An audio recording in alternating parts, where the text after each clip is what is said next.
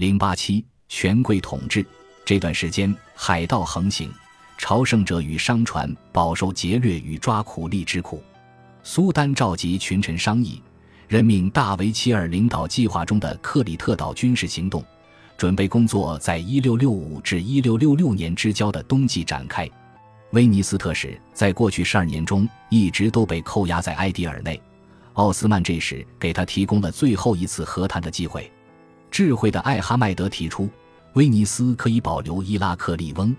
但必须一次性支付奥斯曼十万金币，此后每年再付一万。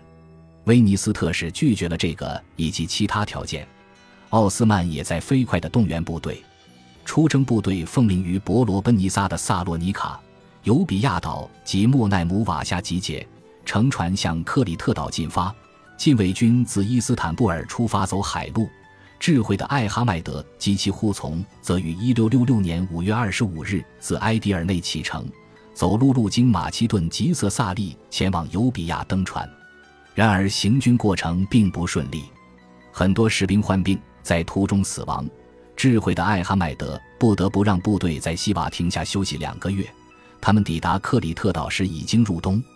大维齐尔离开埃迪尔内时。苏丹就要求阿卜杜拉赫曼阿卜迪向他讲述祖先的丰功伟业，包括1514年赛利姆一世在恰尔德兰大败伊朗沙赫伊斯马仪，1521年苏莱曼一世征服罗德岛以及次年征服贝尔格莱德的事迹。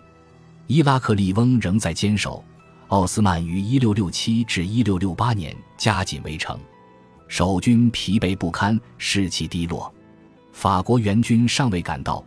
其他盟友则因基督教舰队各舰指挥官谁地位较高的问题而无法同心。舰队由萨福伊、威尼斯、罗马教廷、马耳他医院骑士团、那不勒斯及西西里的船只组成。威尼斯虽于1668年提出议和，但战斗并未停止。然而，到1669年春，法王路易十四终于决定发兵克里特。奥斯曼的围城大军与海上奋力抵抗，双方损失惨重。在一个半月没有结果的战斗后，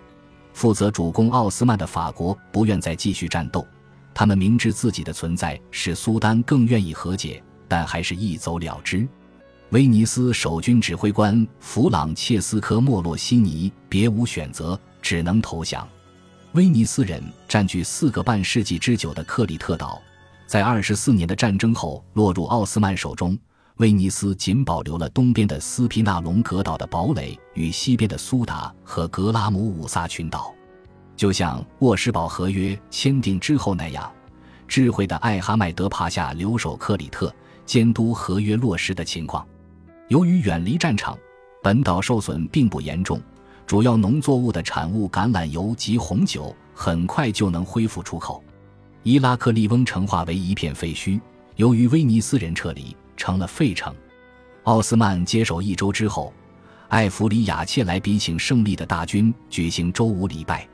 奥斯曼人下令重建城市的建筑物，并举行了盛大的庆祝活动，就像苏丹穆罕默德二世将拜占庭的君士坦丁堡改建成为一个奥斯曼的伊斯兰城市。智慧的艾哈迈德帕夏也把威尼斯的克里特岛奥斯曼化与伊斯兰化了。他将美轮美奂的圣方济教堂转变成为伊拉克利翁大清真寺，并以苏丹之名命名。威尼斯总督府则由奥斯曼总督接收使用，新行省的财政官员就在总督府的梁廊上工作。其他教堂也被改成清真寺。其外观最明显的变更就是将钟楼改成宣礼塔，通过挑选伊拉克利翁最醒目的教堂改为苏丹的清真寺，并加盖宣礼塔以吸引目光。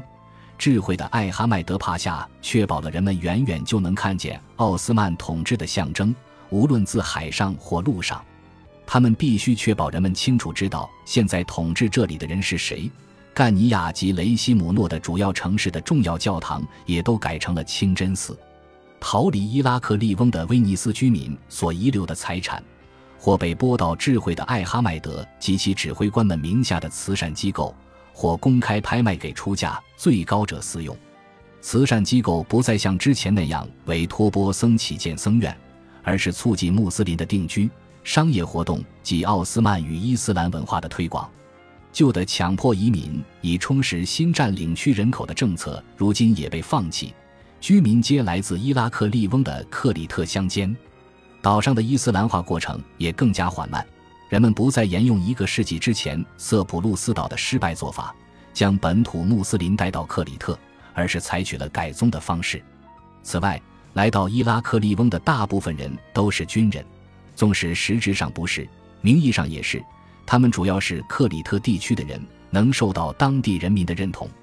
这一次的奥斯曼化还有一个不同于以往的特点，它反映出到了这个时期，奥斯曼皇室的一部分荣耀与权威已经落入了科普律吕与其他贵族世家手中。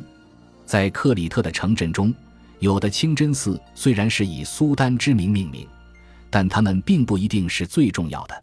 虽然在奥斯曼征服干尼亚之后，主教座堂所改造的清真寺是以当时在位的苏丹易卜拉欣之名命名的，但在伊拉克里翁，一如在雷西姆诺，会众最多的清真寺却是由参加岛屿征战的奥斯曼将领与皇太后图尔汉苏丹赞助，而最重要的赞助人当然非大维齐尔莫属。根据艾弗里亚切莱比的记载，有一座清真寺就是以在位期间开始跟威尼斯打仗的苏丹易卜拉欣之名命名。但最后却成了弹药库，这也更加凸显了这种权力的转移。还有另一个迹象，也可以看出苏丹权势的衰落，那就是不同于之前苏丹的清真寺，克里特岛的清真寺都只有一座宣礼塔。本集播放完毕，感谢您的收听，喜欢请订阅加关注，主页有更多精彩内容。